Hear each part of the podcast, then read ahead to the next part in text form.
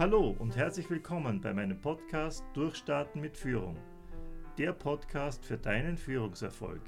Ich bin Gregor Heise, seit mehr als 20 Jahren erfolgreicher Trainer und Coach für Führungskräfte. Mein Wissen gebe ich dir gerne weiter, denn ich möchte, dass du erfolgreich bist.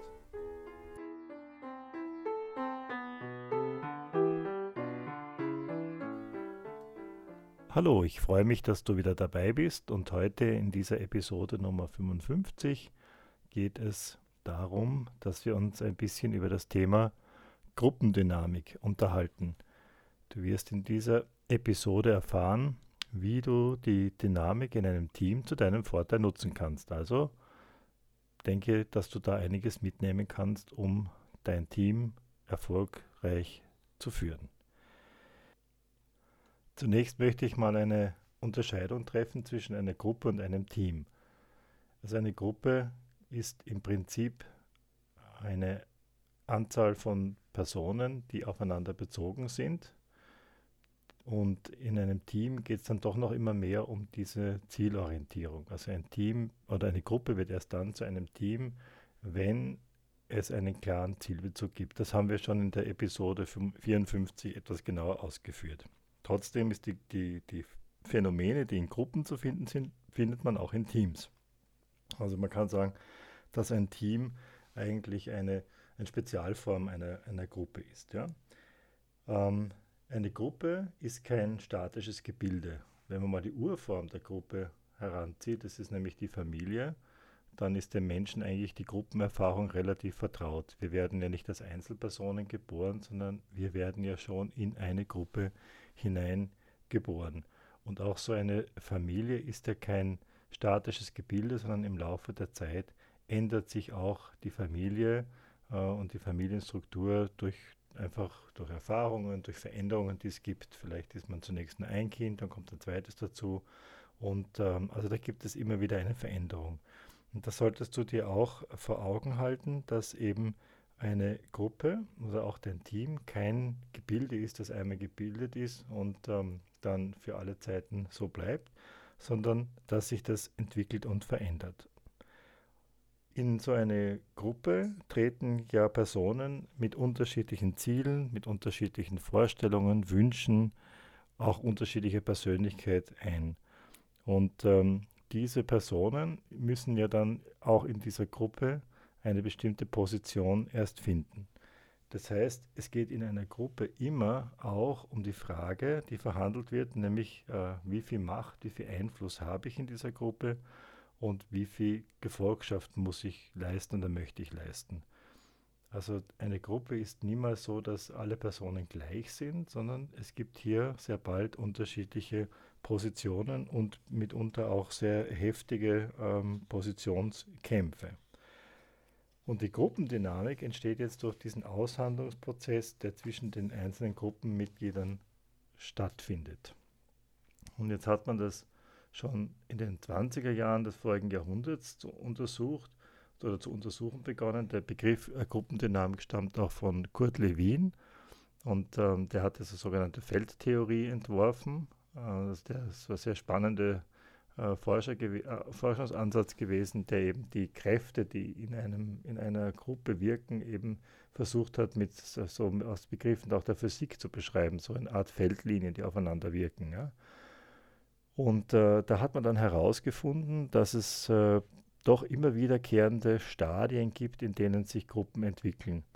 Und wenn du mal ähm, googelst, also Stichwort Gruppendynamik eingibst, dann kannst du einen sehr guten Wikipedia-Artikel lesen, ähm, wo es sehr unterschiedliche Einteilungen dann auch von Autoren gibt, äh, wie diese Stadien der Gruppe sind.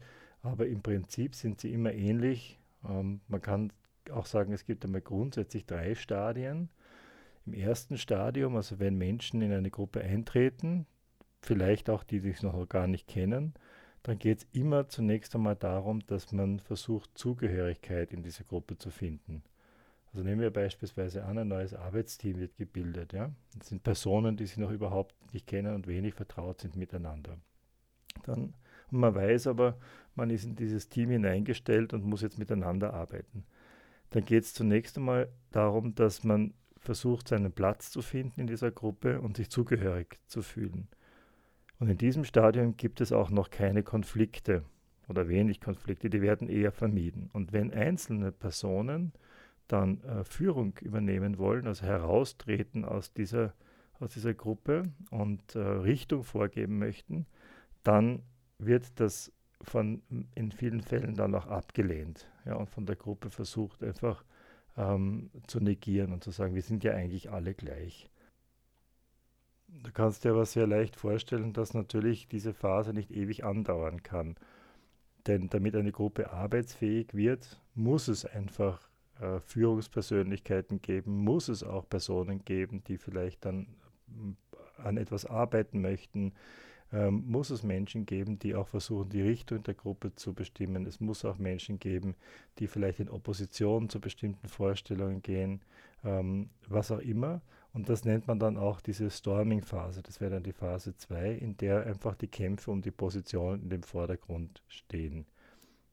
Die Gruppe versucht hat herauszufinden, oder Einzelpersonen in der Gruppe versuchen hat herauszufinden, welchen Einfluss habe ich, welche Macht habe ich äh, oder wem kann ich mich anvertrauen, welche Personen äh, sind es, an denen ich mich orientieren kann, welche haben ähnliche Wertsysteme, welche sind vielleicht unterschiedlich und müssen ausgetragen werden und vieles mehr. Und wenn das einmal geklärt ist, dann gibt es das nächste Stadium, wo es dann um die Sache geht und wo es, die man dann auch gerne als Performing-Phase bezeichnet. Also da kann man dann davon sprechen, dass die Gruppe sich gefunden hat und jetzt der Weg frei ist für die wirkliche Arbeit. Nun musst du dir das so vorstellen, dass diese drei Phasen, ähm, also die Phase der Zugehörigkeit, die Positionskämpfe und diese Performing-Phase, ähm, nicht nacheinander abgehakt werden können, unter Anführungszeichen, und dann sind sie für ein für alle Mal erledigt, sondern dass sie immer wieder auftreten, beziehungsweise dann auch wieder ähm, Rückfälle gibt, unter Anführungszeichen, in, die, in bestimmte Phasen oder in bestimmte Stadien. Ja? Also es kann zum Beispiel sein, dass die Positionskämpfe zu stark sind, dann fällt die Gruppe eher wieder zurück, dass, dass man versucht, nur Zugehörigkeit zu spielen und zu sagen, ja, na, wir sind alle gleich und vermeidet jeden Konflikt, obwohl er wichtig wäre. Ähm, genauso kann äh, in der Performing-Phase auftreten, dass, dass eben die Positionen noch nicht geklärt sind, die werden dann eben, muss dann eben nachgeholt werden. Und äh, natürlich auch durch die Entwicklung der Gruppe, also wenn die äh, mehrere Wochen, Monate äh, zusammenarbeiten, dann ähm, entwickeln die Gruppen natürlich ein gewisses Ritual, wie sie miteinander umgehen. Auch Positionen werden dann sehr festgefügt und das wird dann vielleicht auch mal hinterfragt und entwickelt sich weiter. Nun wollten wir der Frage nachgeben in dieser Episode, wie kannst du diese Gruppendynamik gestalten? Ich denke, dafür ist als erstes einmal wichtig, dass du akzeptierst, dass sich ein Team entwickelt. Du musst also verstehen, dass eine Gruppendynamik in jedem Team stattfindet und dass man diese Phasen einfach haben muss und unter Anführungszeichen auch aushalten und begleiten muss. Der zweite wichtige Punkt ist, dass du auch als Führungskraft, wenn du das Team leitest, ähm, Verantwortung für den Entwicklungsprozess der Gruppe übernehmen musst. Also es geht hier um, um zweierlei. Äh, bist ja vielleicht auch Teil des Teams. Auf der anderen Seite natürlich ähm, auch zu schauen, in welchem Stadium befindet sich diese Gruppe und wie kann ich das entwickeln. Besonders dann, wenn sich die Gruppenmitglieder noch wenig kennen, empfehle ich dir, viel in das Klima zu investieren. Beziehungsaufbau, Kontakt herstellen, vertrauensbildende Maßnahmen, Wertschätzung. Du kannst das gegenseitige Kennenlernen fördern, wirklich auch außerhalb der Arbeit vielleicht einmal zusammenzukommen und ähm, sich einfach zwanglos zu treffen. Das soll kein Zwang sein, daher zwanglos, und, aber es ist sicher ein, kann ein guter Impuls sein. Äh, entscheidend ist auch das Entwickeln einer, einer Teamkultur. Die der Kulturbegriff innerhalb der Organisation ist ähm, sehr schwammig, muss man jetzt mal so sagen, weil was ist wirklich die Kultur? Da könnte man mal sehr intensiv auch mal in einer anderen Episode noch reden. Nur mit Kultur ist eben gemeint auch die Tradition des Umgangs, die Regeln der Zusammenarbeit, was erlaubt ist, was weniger erlaubt ist, was geschätzt wird. Alles das gehört so zur Kultur dazu, um ein paar Stichworte zu nennen. Und ähm, eine, eine Form des Zusammen Umgangs miteinander, das ist ähm, ganz wichtig zu entwickeln. Daher so Regeln auch aufzustellen also, oder aufstellen zu lassen, wie wollen wir gerne, dass wir miteinander verfahren und umgehen, halte ich für eminent wichtig. Dann in der praktischen Arbeit halte ich es für wichtig, dass du schaust, dass jeder in der Gruppe auch seine Beiträge leistet. Das ist vielleicht gerade in der Performing-Phase wichtig, ähm, dass natürlich auch äh, jeder die Chance hat, seine Sachbeiträge zu geben. Es ist aber auch in dieser Klärungsphase wichtig, dass ähm, sich nicht immer einzelne Personen dominant in den Vordergrund stellen, die halt stark sind, äh, sondern dass auch die Leute, die vielleicht ein bisschen ruhiger sind, von dir direkt ermutigt werden, sich in diesen Gesamtprozess einzubringen. Unterstützung, würde ich sagen, ist dann auch wichtig für Menschen, die eher ruhig sind. Dann empfehle ich dir, Konflikte, die in jeder Gruppe auftreten, nicht unter den Teppich zu kehren, sondern zur Lösung beizutragen.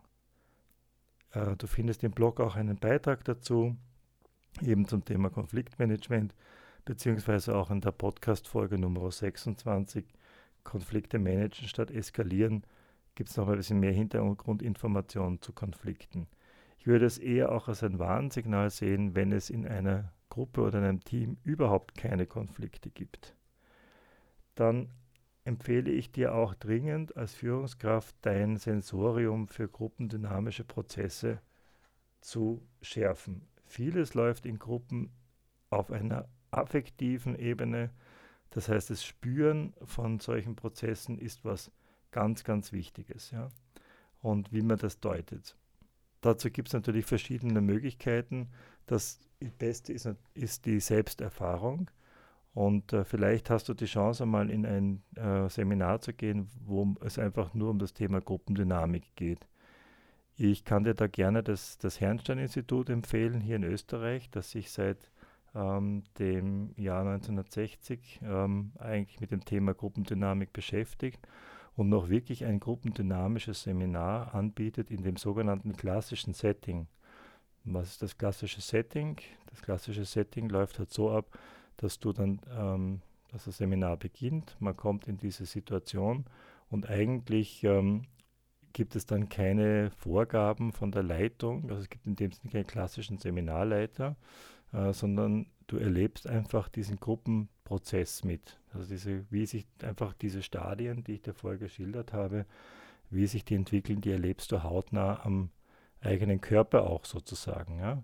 Und äh, das ist, denke ich, eine, eine Erfahrung, die man gar nicht äh, hoch genug schätzen kann. Es dauert über vier Tage in etwa und ähm, da erlebst du wirklich Gruppendynamik hautnah mit und das schärft dann auch für die praktische Führungsarbeit ähm, das Verständnis. Wenn du so etwas planst, dann kannst du dort im Herrscheninstitut auch äh, dich für solche Kurse einfach mal interessieren und eine Anfrage stellen. Kannst dich auch gerne auf mich berufen.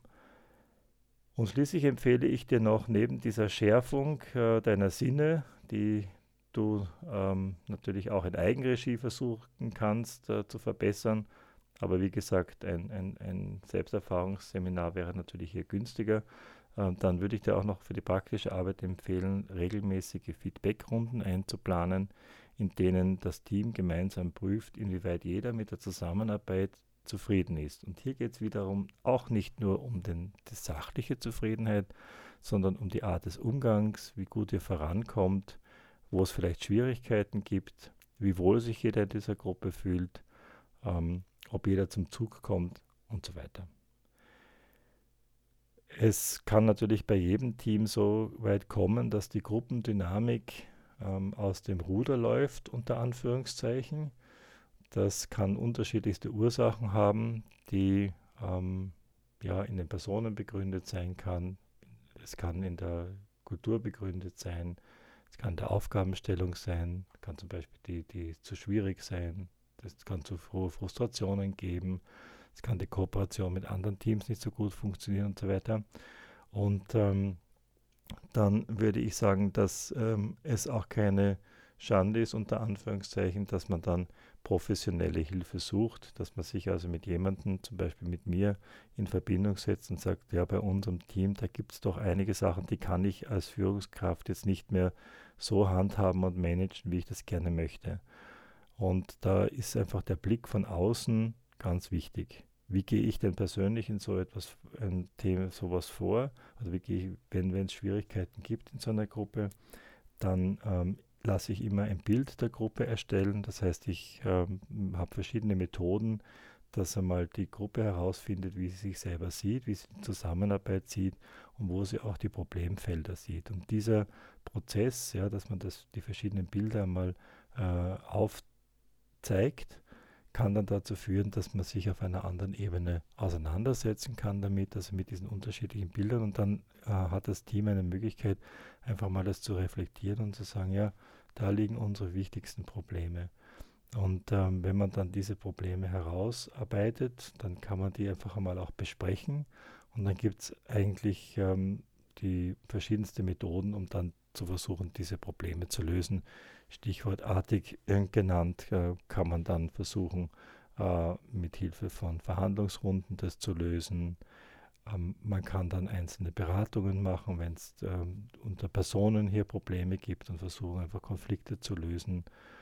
Ähm, man kann, wenn das eher auf der, auf der Zielebene liegt, also dass das Team zu wenig zielorientiert ist, versuchen einfach wieder den Ziel, den Sinn des Teams zu erhellen also verschiedenste Möglichkeiten äh, können da eingesetzt werden, bis hin zu ähm, einzelnen Übungen, die ähm, dann auch die Zusammenarbeit recht anschaulich zeigen und erlebbar machen und oft viele Aha-Erlebnisse für die teilnehmenden bergen und dann auch so die Konflikte lösen helfen. Das war jetzt ein kurzer Ausflug in das Thema Gruppendynamik ein sehr weites und spannendes Feld.